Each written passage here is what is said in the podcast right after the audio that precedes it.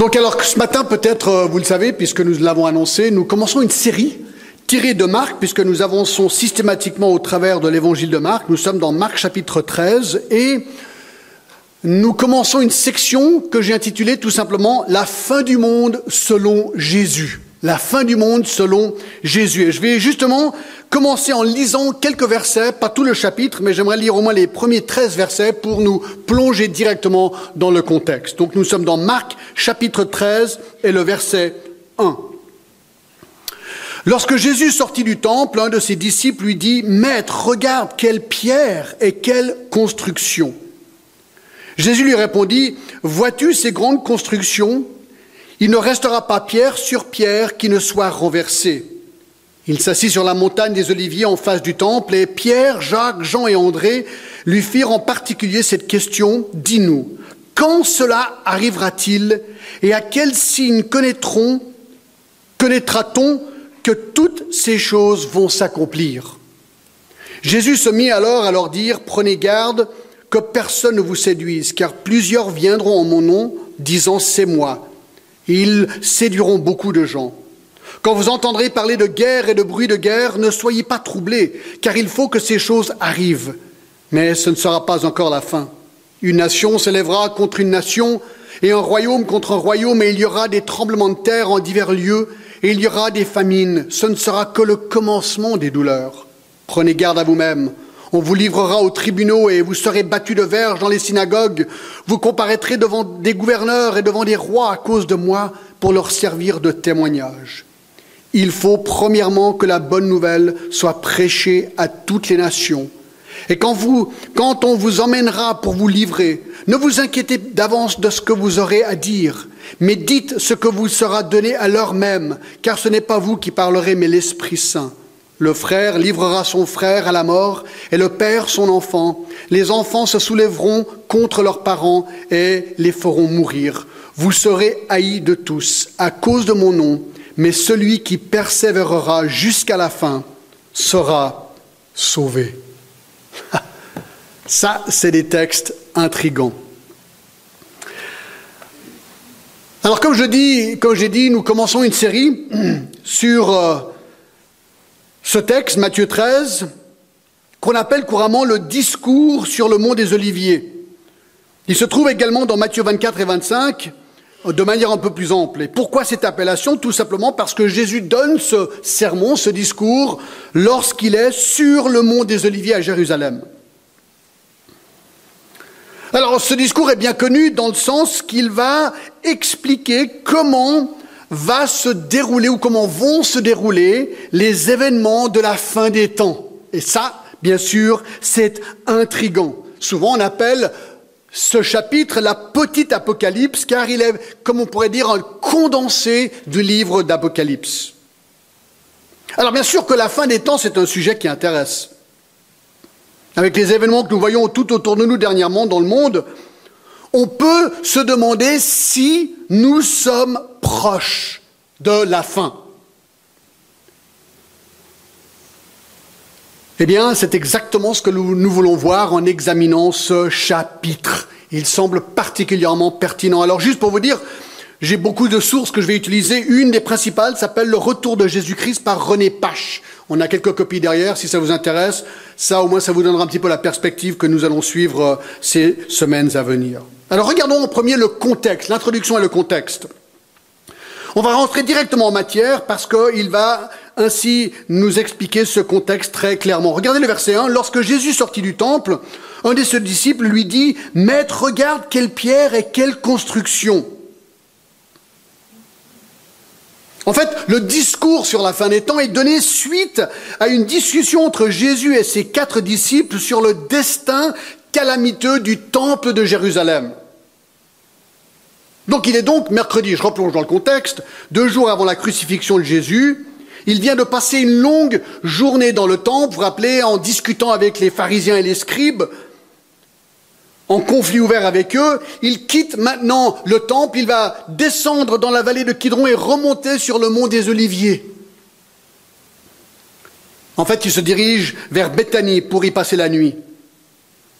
Et en sortant du temple, le verset 1 nous dit que un de ses disciples lui dit, mais maître, regarde quelle pierre et quelle construction.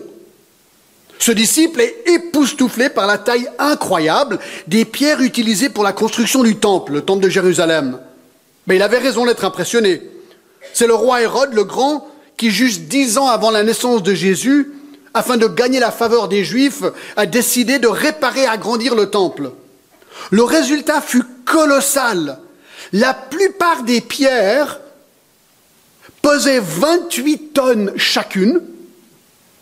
Certaines pierres utilisées pesaient plus de 100 tonnes et la plus grande pierre trouvée à ce jour mesure 13 mètres fois 5 mètres fois 3 mètres et pèse 628 tonnes une pierre.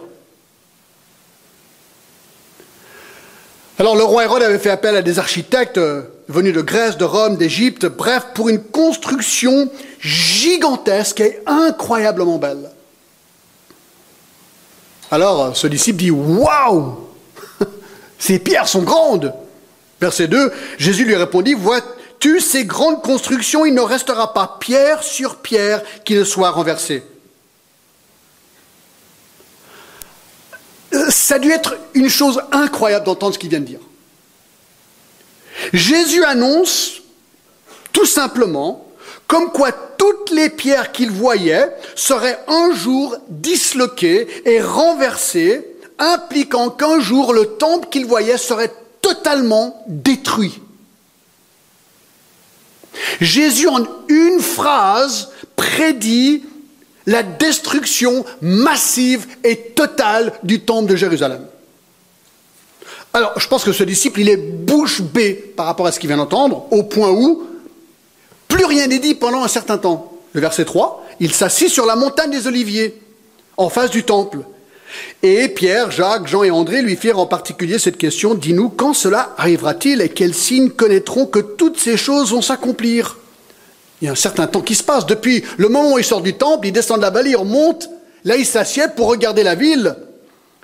Et c'est à ce moment-là, lorsqu'ils sont assis pour cette pause, en vue de la ville et du temple, que quatre disciples maintenant, donc apparemment ils ont parlé entre eux, demandent à Jésus, mais voir quand ce temple sera-t-il détruit, comme tu viens de l'annoncer, et quels seraient les signes précurseurs de cet événement? Alors Jésus va leur répondre à partir du verset 5, on n'y va pas encore. J'aimerais attirer votre attention sur un petit point grammatical au verset 4 clé. Le verset 4, il dit, dis-nous, donc les, disciples disent, dis-nous quand cela arrivera-t-il et quel signe connaîtra, connaîtra-t-on que toutes ces choses vont s'accomplir. Il y a une double question, une au singulier et une au pluriel.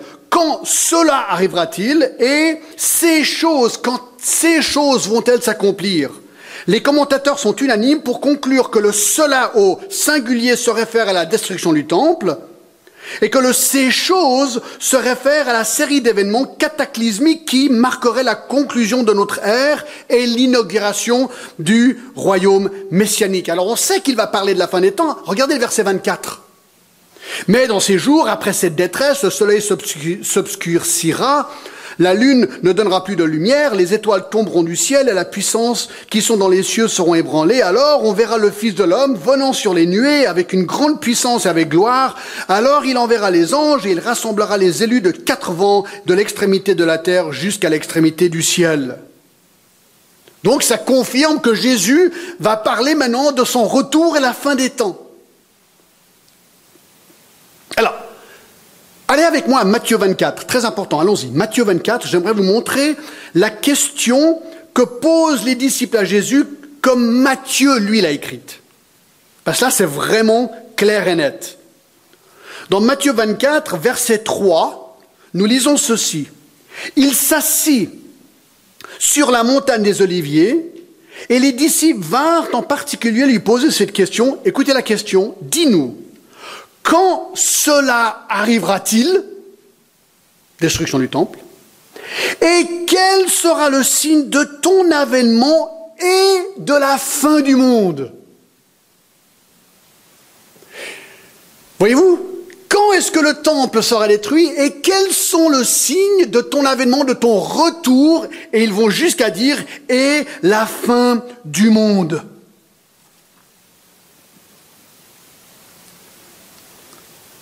Voyez, tout ça pour dire que la réponse de Jésus va bien au-delà de la destruction du temple.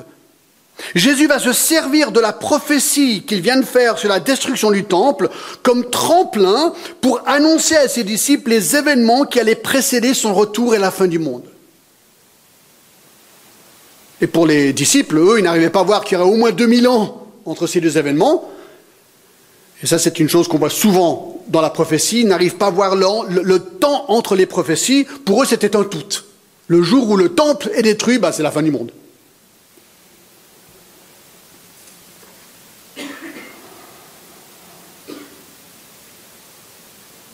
Donc, dans Marc 13, le verset 2, Jésus répondit, vois-tu, ces grandes constructions, il ne restera pas pierre sur pierre qui ne soit renversée. Au verset 4, les disciples demandent, mais quand est-ce que ça va arriver? C'est remarquable. La question se pose. Cette prophétie de la destruction du temple a-t-elle déjà été réalisée ou doit-elle encore être réalisée? Ça, c'est la question. Ben, je crois que la réponse est plutôt facile. Vous n'êtes pas d'accord? Aujourd'hui, c'est pas du tout le temple juif qui est à Jérusalem, mais au même endroit, il y a le temple d'Omar qui existe. Pourquoi? Quel est allé arriver au temple juif? Eh bien, c'est simple. Le temple juif fut complètement détruit en l'an 70 par le général romain Tite. Lorsque les Juifs se sont rebellés contre les Romains, Jérusalem fut pris par Tite, fils de l'empereur Vespasien. Le temple fut détruit. Une source dit qu'il y a plus d'un million de Juifs réfugiés dans Jérusalem qui ont péri. Et dans cette année 70 après Jésus-Christ, l'État d'Israël en tant qu'unité politique cessa d'exister. L'historien Joseph décrit ces choses dans sept livres intitulés L'histoire des guerres des Juifs. J'ai même lu certaines sources comme quoi Tite, le général Tite, a fait ériger un immense échafaudage tout autour du temple, plein de produits inflammables, il a mis le feu. Pourquoi? Parce que les pierres ont été même...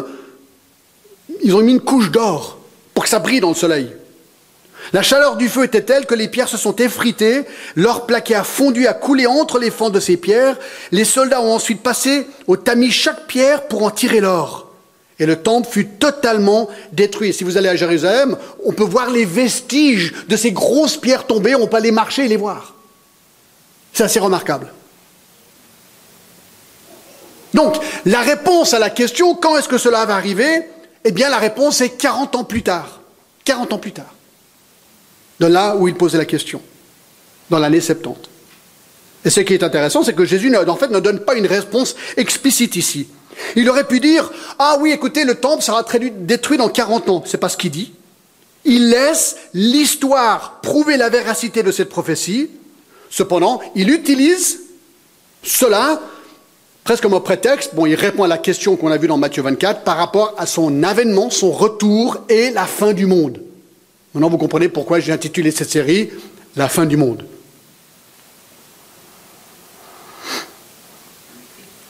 Donc la réponse sur la fin du monde commence au verset 5. La structure du chapitre est simple, il y a cinq grandes sections et on va les voir un dimanche après l'autre. Aujourd'hui, on va voir le commencement des douleurs. Ensuite, la semaine prochaine, l'abomination de la désolation, l'antichrist. Trois, la détresse ou la grande tribulation. Quatre, le retour du Seigneur. Et cinq, les exhortations à la vigilance. Donc aujourd'hui, le commencement des douleurs. Le commencement des douleurs.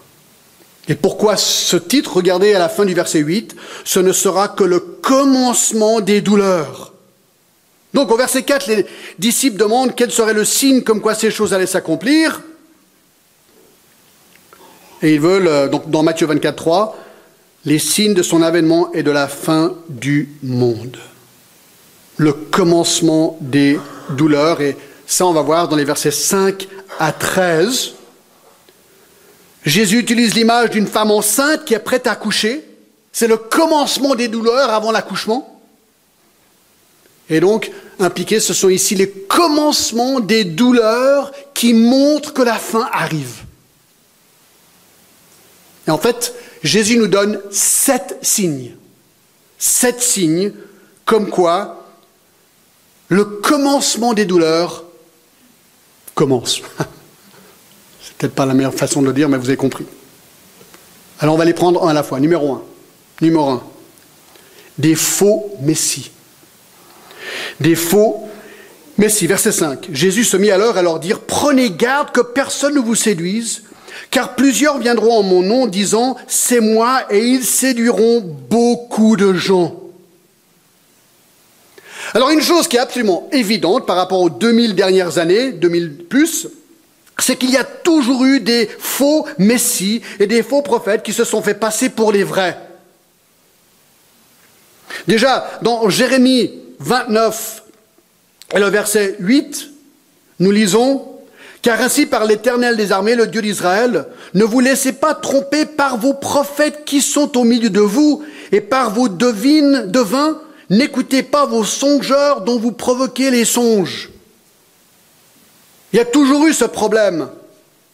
Et dans Acte 20, il est dit que des faux prophètes surgiront même de l'intérieur de l'Église.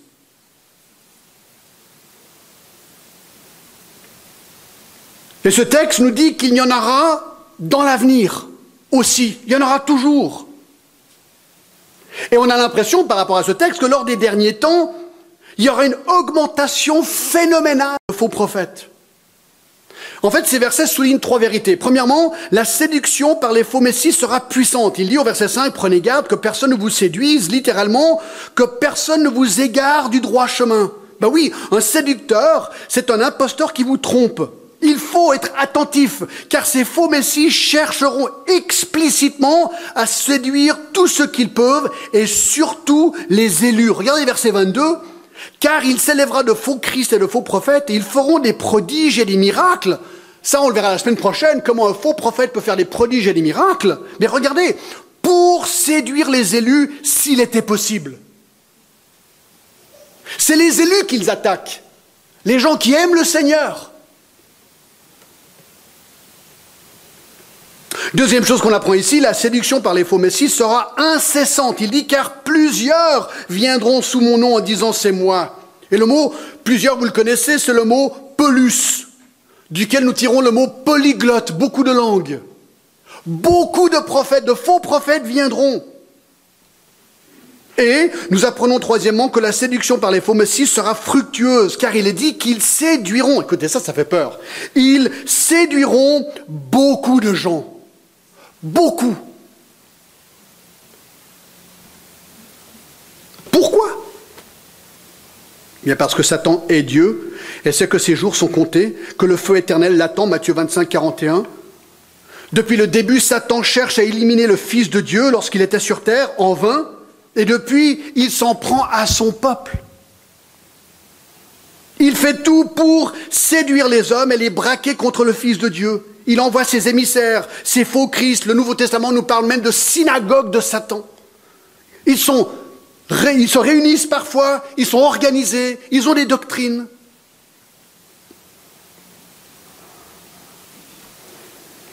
C'est pas de la rigolade. Apocalypse 12, verset 9.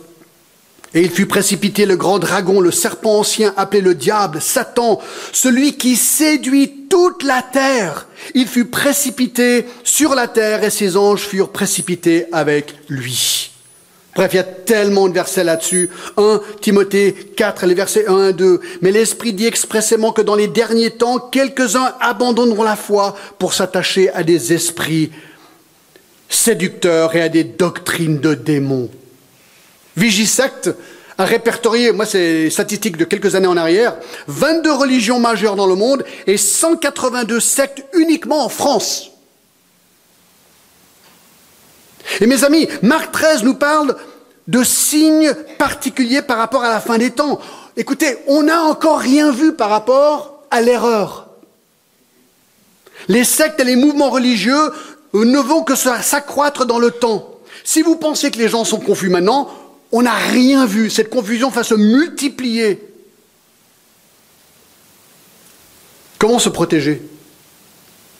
Vous savez, quand, quand, les gens viennent chez moi, des, Américains, souvent, ils voient, j'ai une petite étagère où je mets mes pièces. Puis ils regardent et ils voient, mais John, mais comment tu fais? Il y a des euros et des francs suisses, comment tu t'y retrouves? Parce que c'est tout ma poche. Ben moi, j'ai dit, tu sais, je connais tellement bien à quoi ressemble un euro et un, franc suisse, quand j'ai une main pleine des deux, pour moi, il n'y a aucun problème. Je vois exactement ce qui est suisse et ce qui est euro. Ça fait tellement longtemps que je les vois, je les connais parfaitement. Voilà ce qu'il faut. Il faut qu'on connaisse notre doctrine tellement bien que l'erreur, tac, tac, tac, ça flash, quoi. Ça flash. Le 19 août 2002, Sergei Torop, mon russe n'est pas très bon, était policier de la circulation dans une petite ville russe. Il est connu par ses disciples par le nom de Visarion. Bref, il a une révélation en 1989 comme quoi il était lui-même la réincarnation de Jésus de Nazareth. Il a 4000 adhérents. Vous pouvez aller sur Internet voir, ça c'est intéressant. Il s'habille comme Jésus, long, tout. Moi j'ai une amie, euh, quand j'étais à Choulet en train de grandir, elle a rencontré un gars, ils sont partis en Sicile, ils étaient convaincus que Jésus allait revenir sur une soucoupe volante. C'est vrai. Enfin, pas qu'il va revenir, mais c'est vrai qu'ils croyaient ça. Alors tenez-vous bien. C'est arrivé cette semaine.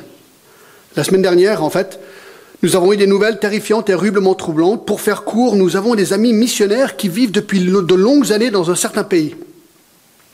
Depuis quelque temps, ils soupçonnaient un comportement étrange de leur fille de 18 ans. Ils ont finalement découvert qu'elle était en train d'apprendre l'arabe en secret et qu'elle correspondait depuis quelques mois avec un djihadiste en Syrie par réseaux sociaux, un djihadiste qui est rentré en contact avec elle lorsqu'elle était à l'université aux États-Unis. Ce fameux jour de la semaine dernière, ses parents ont réalisé que leur fille n'était plus à la maison, que ses papiers manquaient, et surtout qu'elle avait volé de l'argent à ses parents et qu'elle avait acheté un billet d'avion pour se rendre en Syrie avec la carte visa de ses parents qui lui avaient donnée pour urgence.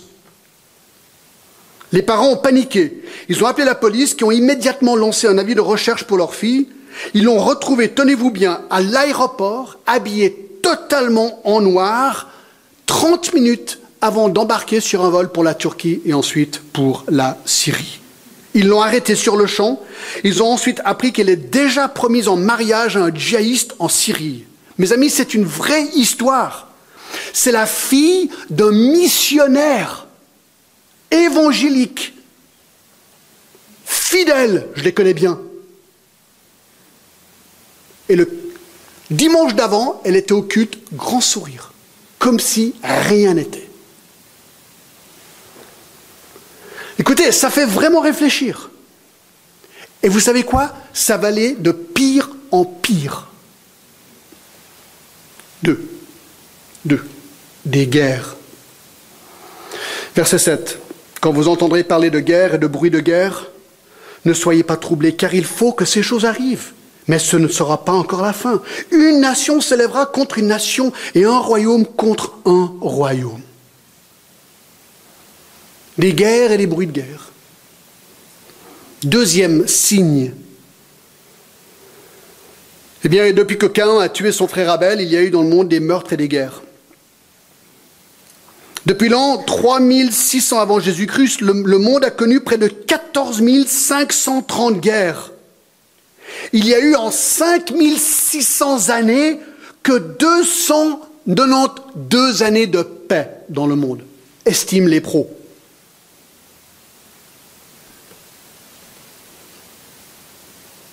Des, guerres à en pas finir. La Syrie, dans, le passé, la guerre de sécession aux États-Unis, la Première Guerre mondiale, la Deuxième Guerre mondiale, plus récemment, l'Iran, l'Afghanistan, le Kosovo, Rwanda, Tchétchénie, Érythrée, Cachemire, Sierra Leone, Sri Lanka, Libéria, l'Irak, Syrie, Liban, Israël, Égypte, et dernièrement, Daesh. On entend parler de Daesh. Ça n'arrête pas les guerres.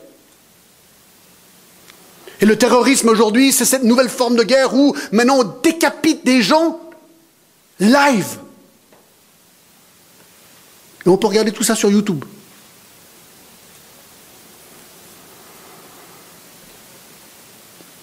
Et vous savez, mes amis, si on panique à ce qu'on voit aujourd'hui, on n'a encore rien vu. Pourquoi? Parce qu'il dit au verset 8, ce ne sera que le commencement des douleurs.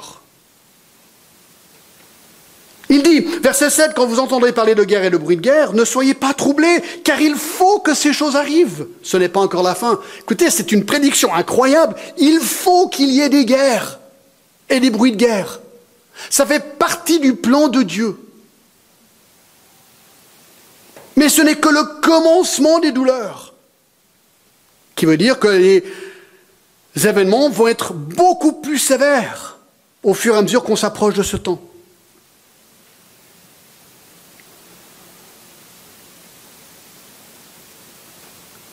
Depuis que Daesh existe, on a l'impression qu'on n'entend parler que de ça.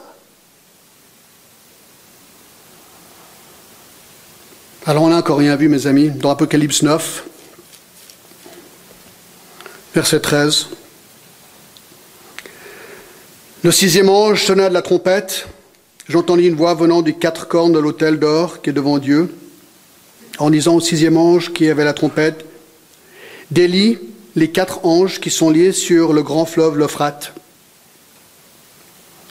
Et les quatre anges qui étaient prêts pour l'heure, le jour, le mois, l'année, furent déliés afin qu'ils tuent le tiers des hommes.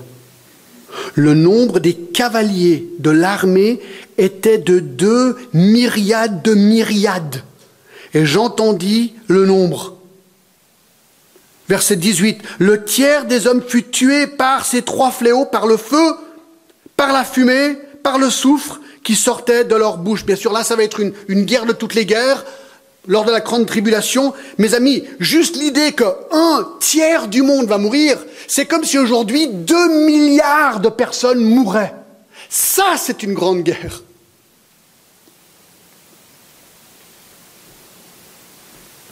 C'est vrai qu'avec Internet et la télévision, on entend tellement parler de ça, on peut quand même se poser des questions. Alors, est-ce que vous paniquez? Moi, oui. Moi, des fois, je panique. Je, suis honnête. Il ne faut pas que je panique. Parce qu'il nous dit ici de ne pas paniquer. Il dit au verset 7, quand vous entendrez parler de guerre et de bruit de guerre, ne soyez pas troublés. Ne soyez pas troublés. Il faut que ces choses arrivent. Le mot troublé crie à haute voix, s'inquiéter, être effrayé, alarmé. J'avoue, moi, je ne regarde jamais ces vidéos, hein, mais quand, quand, je vois ce que Daesh fait, honnêtement, moi, ça me trouble. Moi, je suis là, je me dis, mais, mais c'est pas incroyable que ça se passe aujourd'hui. Mais Jésus dit, c'est pas encore la fin. Ça va être bien pire avant que la fin arrive. Ça qui est dingue. Alors certains, moi j'entends dire, et nos enfants, hein, ces beaux enfants qui ont chanté ce matin, et eux, et eux, Qu'est-ce qu'ils vont vivre, eux? Moi, j'ai même entendu des gens bien intentionnés me dire, John, est-ce que franchement, on devrait avoir des enfants? On, va mettre des enfants au monde pour qu'ils rentrent dans quel monde? Alors ma réponse est oui, il faut avoir des enfants parce que c'est ces enfants fidèles qui vont annoncer l'évangile. Mais ça, on y reviendra. Trois. Trois. Des tremblements de terre des tremblements de terre. Verset 8, une nation s'élèvera contre une nation, un royaume contre un royaume, et il y aura des tremblements de terre en divers lieux. Est-ce que vous saviez qu'en 2012, il y a eu 1 444 469 tremblements de terre dans le monde? Alors bien sûr, pas tous des grands, pas tous des grands comme on a vu hier au Népal, mais il y a beaucoup de tremblements de terre. On n'oubliera jamais le tremblement de terre en Asie du Sud, le 26 décembre 2004, qui a provoqué un des plus grands tsunamis de tous les temps, qui a tué 300 000 personnes. Hier au Népal, vous avez entendu, vu peut-être les images, ce séisme d'une magnitude de 7,8 a frappé le Népal. Aujourd'hui, j'ai vu 1400, peut-être plus, certainement il y aura beaucoup plus de morts. Ce séisme a même euh, provoqué des tas d'avalanches sur le mont Everest et a embarqué des alpinistes. Certains sont morts. Écoutez, il y, a, il y a toujours eu des tremblements de terre, mais Marc 13 semble indiquer qu'ils vont se multiplier et s'intensifier à la fin des temps. Dans l'Apocalypse 11, pour vous montrer un petit peu ce qui est prévu pour l'avenir, ça fait vraiment peur.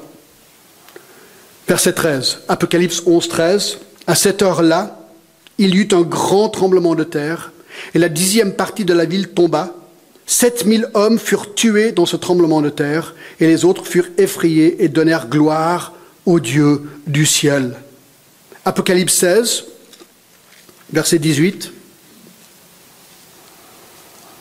Et il y eut des éclairs, des voix, des coupes, des tonnerres et un grand tremblement de terre, tel qu'il n'y a, qu'il tel qu'il n'y avait jamais eu depuis que l'homme est sur la terre, eu au... Attendez, j'arrive pas à lire, je, je répète. Verset 18 d'Apocalypse 16. Et il y eut des éclairs, des voix, des coups de tonnerre et un grand tremblement de terre tel qu'il n'y avait jamais eu depuis que l'homme est sur la terre un aussi grand tremblement.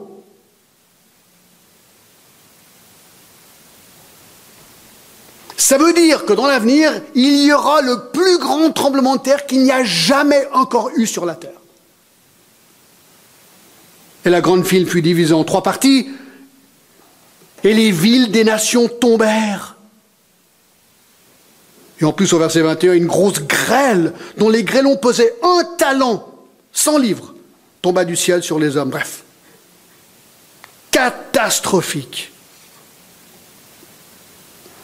Verset 20, et toutes les îles s'enfuirent et les montagnes ne furent pas retrouvées. Allez voir, le monde va être secoué. Les montagnes, enfin, je sais pas, tout va changer pendant cette grande période. 4. 4. Des famines. Des famines, verset 8. Marc 13, 8. Quatrième signe. Il y aura des tremblements de terre en divers lieux et il y aura des famines. Le mot famine veut dire destitution, faim, disette, alors bien sûr, la famine est un malheureux complément des guerres. Et des famines, la planète en a connu.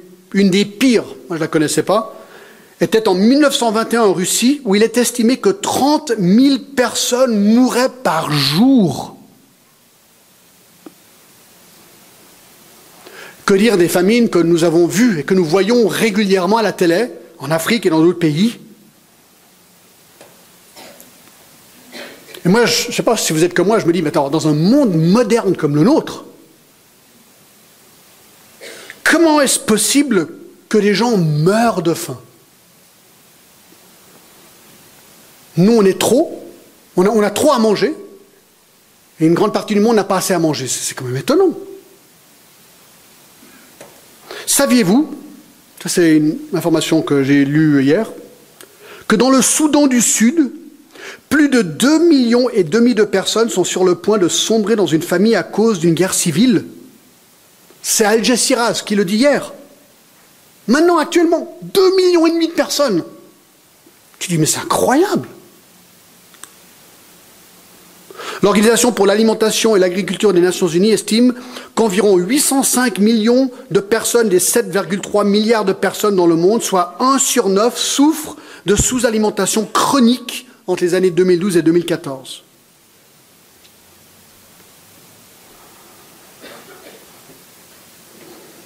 On a l'impression que la catastrophe est déjà là, en fait. Mais le texte devant nous semble indiquer, comme avec ces autres signes, que le problème aller en s'empirant plus que s'améliorant. C'est un des signes de la fin. N'oublions pas. Aujourd'hui, je vais le dire comme ceci, il n'y a qu'un dixième du monde qui souffre de faim. Qu'un dixième.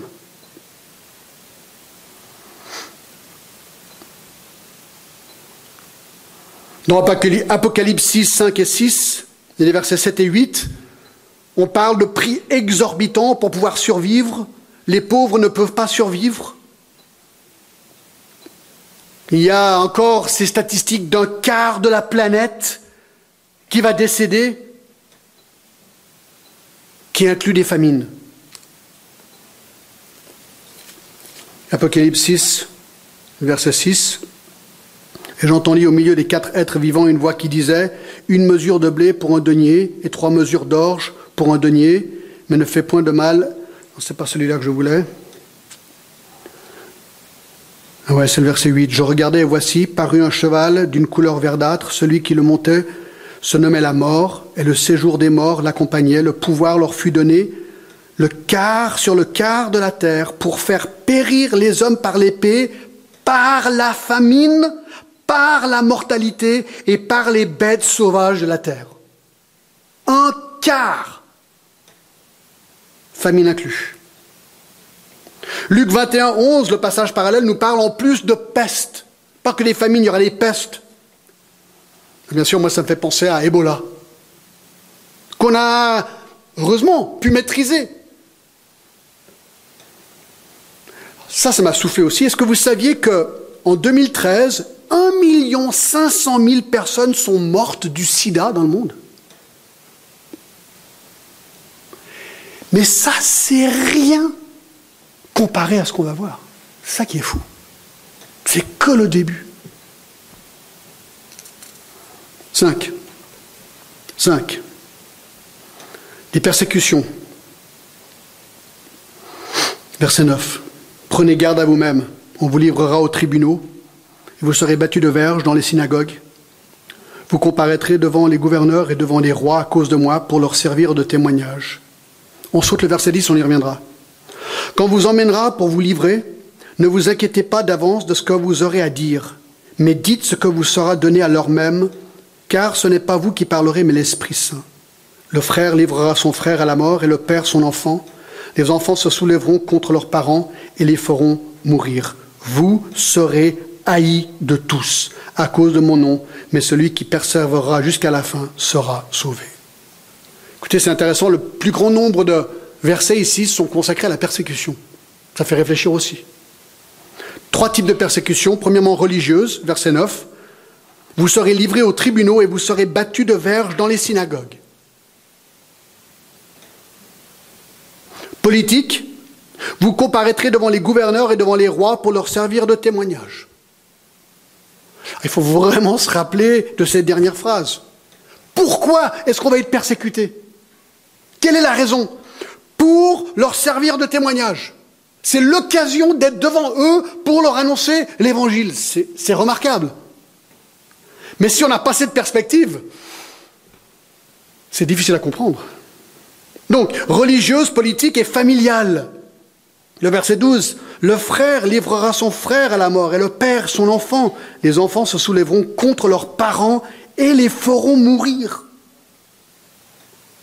ce couple missionnaire dont la fille a essayé de partir euh, avec Daesh, elle est revenue et ils ont dit, on ne sait pas si on, si on devrait avoir peur pour notre vie aujourd'hui. Parce qu'elle était dans la même maison. Imaginez savoir que votre fille veut aller avec Daesh, mais qu'elle habite encore chez vous. Et ça, c'est du réel, c'est aujourd'hui. Matthieu 24, 9 à 10 ajoute, Vous serez livrés au tourment, on vous fera mourir, vous serez haïs de toutes les nations à cause de mon nom, alors aussi plusieurs succomberont et ils se trahiront et se haïront les uns les autres. Il ne faut jamais oublier, mes amis, une chose, que le monde nous est. Alors, pas toujours. On peut avoir des, périodes de regard favorable. Et peut-être que nous, en vivant en Suisse aujourd'hui, nous sommes dans une ère favorable. Alors il faut qu'on en profite. Il faut qu'on en profite.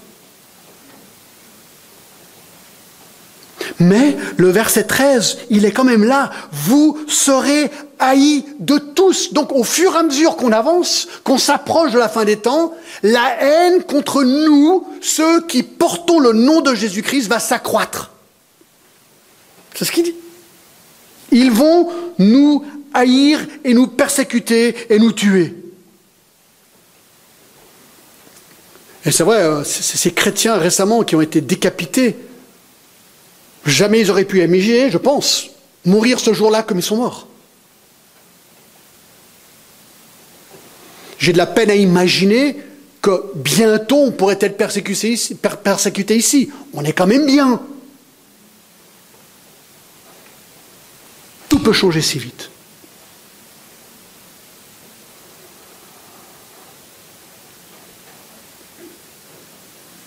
ces immigrants qui essaient de passer en bateau, hein, qui viennent d'Afrique du Nord, ils viennent, ils arrivent en Italie. Une des histoires que j'ai entendues, peut-être vous l'avez entendu, que lorsque le bateau commence à couler, les premiers qu'ils ont mis à mer, c'était tous les chrétiens. C'était la semaine dernière, ça, en Italie. J'étais à côté. Sur le Open Doors, c'est un organisme euh, contre la persécution des chrétiens, disent l'année 2014 restera l'année qui a eu le plus haut niveau de persécution mondiale des chrétiens dans l'ère moderne. Attendez voir, l'année passée, il y a eu plus de persécution de chrétiens que dans le passé, dans le monde moderne d'aujourd'hui. La Corée du Nord tient toujours le prix du premier pays persécuteur du monde.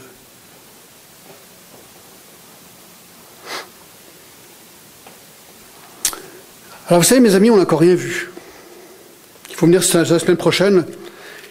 Là, je vais parler euh, de l'Antichrist. Apocalypse 13, j'ai fait un travail là-dessus euh, pour ma thèse quand je faisais mes études. Écoutez ce qu'il dit, verset 16. Elle fit que tous, petits et grands, riches et pauvres, libres, esclaves, reçoivent une marque sur leur main droite et sur leur front, que personne ne puisse acheter ni vendre sans avoir la marque, le nom de la bête ou le nombre de son nom. C'est ici la sagesse que celui qui a de l'intelligence calcule le nombre de la bête, car c'est un nombre d'hommes et son nombre est 666. Et verset 10, c'est ici la persévérance et la foi des saints. Mes amis, la persécution va être à un moment donné mondiale. 6. 6. Le cinquième signe, le sixième signe, les défections. Là, il faut retourner à Matthieu 24. Très intéressant, regardez. Ça aussi, ça fait réfléchir. Tout fait réfléchir aujourd'hui, n'est-ce pas? Verset 10, Matthieu 24, 10. Alors aussi plusieurs succomberont et ils se trahiront, se haïront les uns les autres. Plusieurs faux prophètes s'élèveront et ils séduiront beaucoup de gens. Et parce que l'iniquité sera accrue, l'amour du plus grand nombre se refroidira. Mais celui qui persévérera jusqu'à la fin sera sauvé. Wow. Voyez-vous, lorsque la pression monte, lorsque la persécution augmente, lorsqu'il faut payer un prix pour suivre le Seigneur, soudainement, les défections se font plus fréquentes. Tout d'un coup, les chrétiens, entre guillemets, disparaissent. Et là, on apprend que plus on s'approche de la fin, il y aura une sorte de défection en masse de faux chrétiens.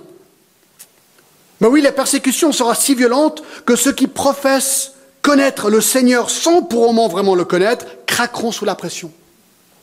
Il est dit, verset 10 dans Matthieu 24, plusieurs succomberont. Le mot c'est scandale.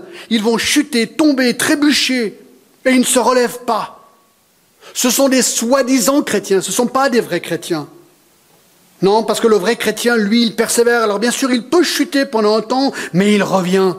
Le vrai chrétien revient. 1 Jean 2, 19. Ils sont sortis du... Bah, c'est intéressant, verset 18, plusieurs petits-enfants, c'est la dernière heure. Et comme vous avez appris qu'un antichrist vient, il y a maintenant plusieurs antichrists, car là, nous connaissons que c'est la dernière heure. Ils sont sortis du milieu de nous, mais ils n'étaient pas des nôtres, car s'ils avaient été des nôtres, ils seraient demeurés avec nous. Mais cela est arrivé afin qu'il soit manifeste que tous ne sont pas des nôtres. Oui, quand la pression monte, quand la persécution monte, eh bien, beaucoup vont craquer, mais le vrai chrétien qui craque, il reviendra. Lui reviendra. Le faux chrétien, lui, restera craqué. Je ne sais pas si ça se dit comme ça.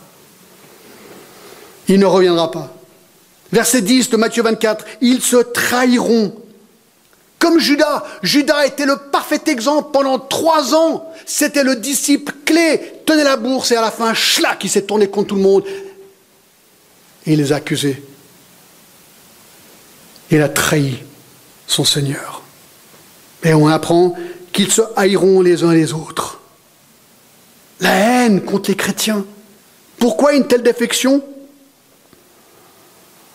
Eh bien, parce qu'ils seront séduits de manière convaincante par les faux prophètes. Mais deuxièmement, le verset 12 est très intéressant. Parce que l'iniquité sera accrue, l'amour du plus grand nombre se refroidira. L'iniquité accrue. Ça veut dire que le péché va s'accroître dans le monde. Écoutez, alors franchement, je ne sais pas si vous êtes comme moi, mais j'ai l'impression qu'on voit ça de manière fulgurante aujourd'hui. L'adultère n'est plus un mal, bon je parle là de, de moralité, disons morale, l'adultère n'est plus un mal mais une manière d'améliorer nos relations. La débauche sexuelle n'est plus un mal mais une manière d'être sûr que la relation va bien. L'homosexualité n'est plus un péché mais un droit, une option juste pour des hommes et des femmes nés ainsi. Bien sûr, il doit avoir le droit au mariage, à l'adoption des enfants, qui ne peuvent bien sûr en aucun cas produire eux-mêmes. Et pourquoi ne pas faire parade de leur liberté et appeler cela la love parade? L'avortement n'est plus considéré un meurtre, mais une mesure médicale pour soigner une maman d'une maladie non souhaitée. Non mais allez voir, et remboursé. C'est un drôle de monde dans lequel on vit, honnêtement. Alors, 2 Thessaloniciens 2, 3, il y a tellement à dire. Écoutez bien, que personne ne vous séduise d'aucune manière, car il faut que l'apostasie soit arrivée auparavant et qu'on ait vu, avant qu'on ait vu paraître l'homme d'impie. Donc, 2 Thessaloniciens nous dit que l'apostasie, cette défection dont je parle, doit avoir lieu avant l'arrivée de l'Antichrist. C'est quoi une apostasie? C'est une révolte, un abandon, une rébellion, un abandon public et volontaire de la foi chrétienne. La, Bible, donc, ici, nous apprenons que le monde va voir un abandon, un rejet massif, mondialement répandu de la foi chrétienne avant l'arrivée du jour du Seigneur.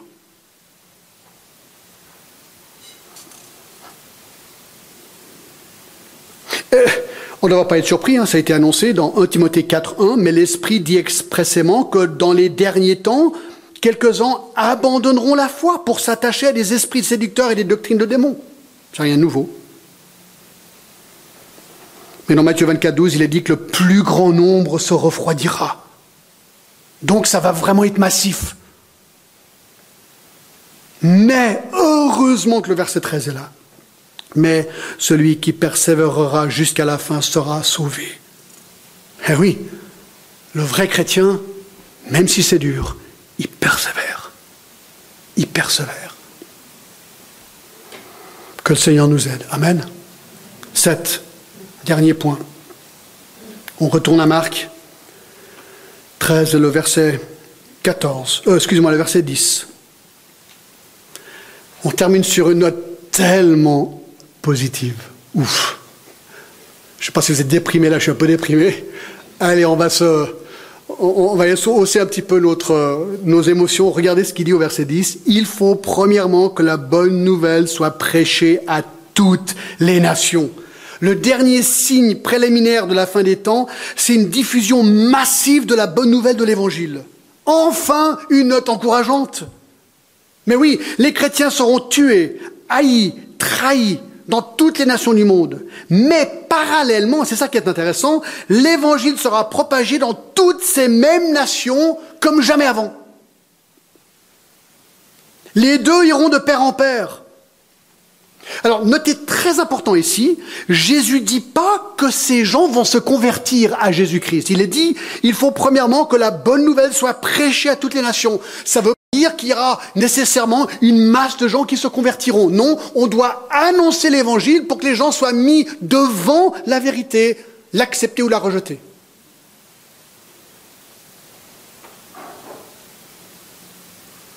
Et cette annonce, cet évangile sera annoncé, verset 14, pour servir de témoignage à toutes les nations.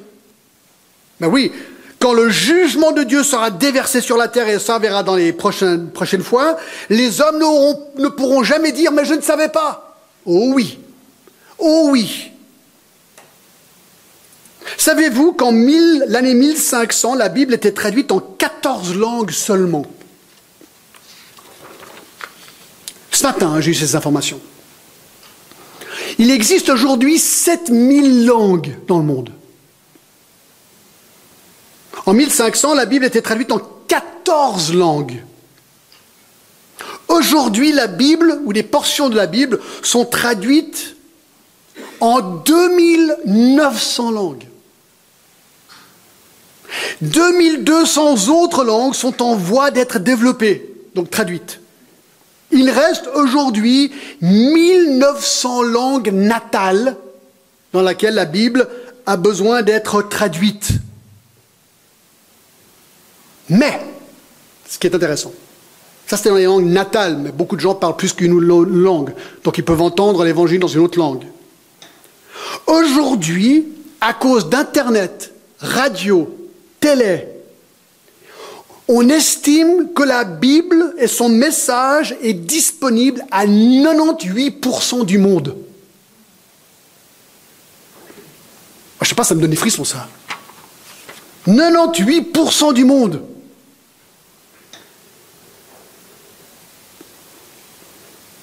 Hier, euh, on nous invitait à aller à une réunion à Lausanne sur Israël. Et on a écouté un séminaire par un évangéliste, un, chrétien juif converti en Israël. Et ils ont un ministère qui s'appelle One for Israel qui m'a vraiment fasciné. Eux, ils ont regardé ce qui se passe sur Internet aujourd'hui. La population d'Israël est 8 millions de personnes. Et ils ont constaté que Israël est le, le pays numéro un dans le monde pour temps passé sur Facebook et YouTube. Aucun pays du monde ne passe plus de temps par habitant sur Facebook et sur YouTube qu'Israël. Intéressant. Ils ont aussi constaté que 97% des Israéliens de 13 à 34 ans ont une page Facebook. Ils ont aussi constaté qu'il y a 122 ordinateurs par 100 habitants. Vous avez entendu? 122 ordinateurs par 100 habitants. Là, je ne pense pas qu'ils comptent même les smartphones et tout le reste. Qui veut dire, et ils ont aussi constaté, que 99% des Israéliens sont connectés à Internet. Alors ils sont allés sur Google et ils ont fait des études pour voir ce que les gens recherchaient sur Google. Et ils ont constaté qu'en Israël, 22 000 fois par mois, le mot Jésus est frappé dans Google Israël. Le mot Messie 20 000 fois par mois. Tous les autres mots-clés liés au christianisme, un grand total de 100 000 recherches par mois sur Google pour essayer de comprendre quelque chose du christianisme. Ça veut dire qu'il y a un million de recherches sur Internet par rapport au christianisme dans un pays juif par an. Ils se sont dit, mais c'est un monstre pourcentage. Donc, ils ont créé leur ministère pour que, lorsque tu recherches Jésus ou Messie ou tous ces mots-clés, leur page d'accueil y va, et là, ils font des vidéos, puisque tout le monde regarde YouTube, ils ont des courtes vidéos, des dizaines, voire des centaines, je sais pas, mais ils ont dit beaucoup, beaucoup de vidéos, avec des questions et des réponses rapides pour pouvoir répondre, et ensuite, ils ont donné les témoignages d'hommes et de femmes qui se sont convertis à Christ comme ça. Mais j'ai trouvé, ça c'est super malin, quoi.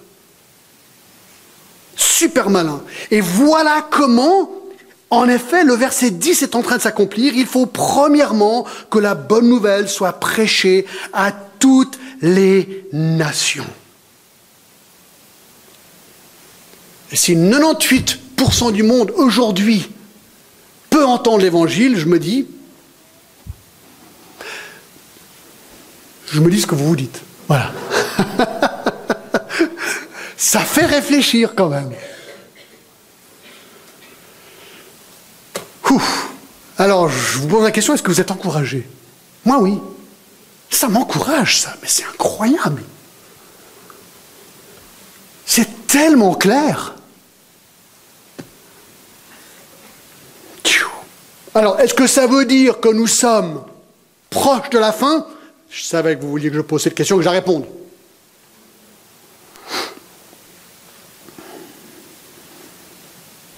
Alors, je réponds. Verset 7 à la fin. Mais ce ne sera pas encore la fin. Verset 8 à la fin. Ce ne sera que le commencement des douleurs.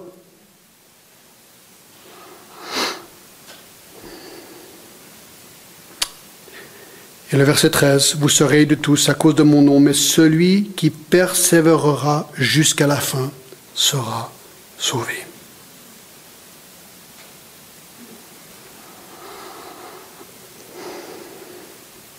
Regardez le verset 37, et je termine avec ça. À la fin du message, regardez comment Jésus termine.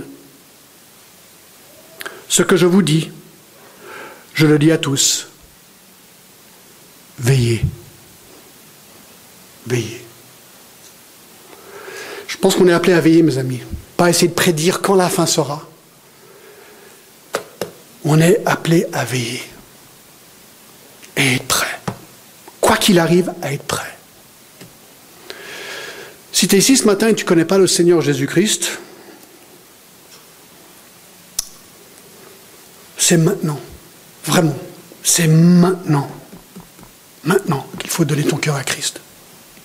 Il ne faut pas attendre. Ça va devenir de plus en plus difficile. Ne quitte pas ce lieu sans être certain que Christ est ton Sauveur et ton, ton Seigneur, que ton péché est pardonné. On va prier.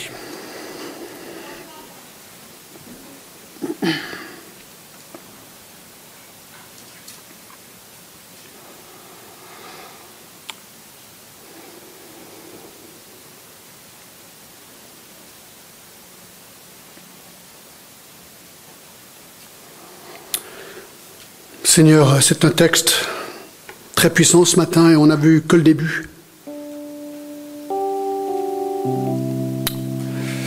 Seigneur, euh, nous voulons vraiment te demander de nous permettre d'être prêts. Seigneur, on vit dans un pays libre aujourd'hui. On peut travailler, économiser, voyager, faire tellement de, de choses super. Seigneur, on ne veut pas être trop alarmiste, mais en même temps, on veut nous rappeler que les choses iront de pire en pire. Donc on te demande simplement de nous aider à veiller, Seigneur. On se réjouit pour la semaine prochaine de savoir un petit peu comment ça va se passer avec l'Antichrist. Pour qu'on puisse être encore euh, mieux préparé, Seigneur. Seigneur, touche nos cœurs, encourage-nous. et nous à être forts dans notre vie en Christ. Seigneur, merci à toi la gloire. Au nom de Jésus-Christ. Amen.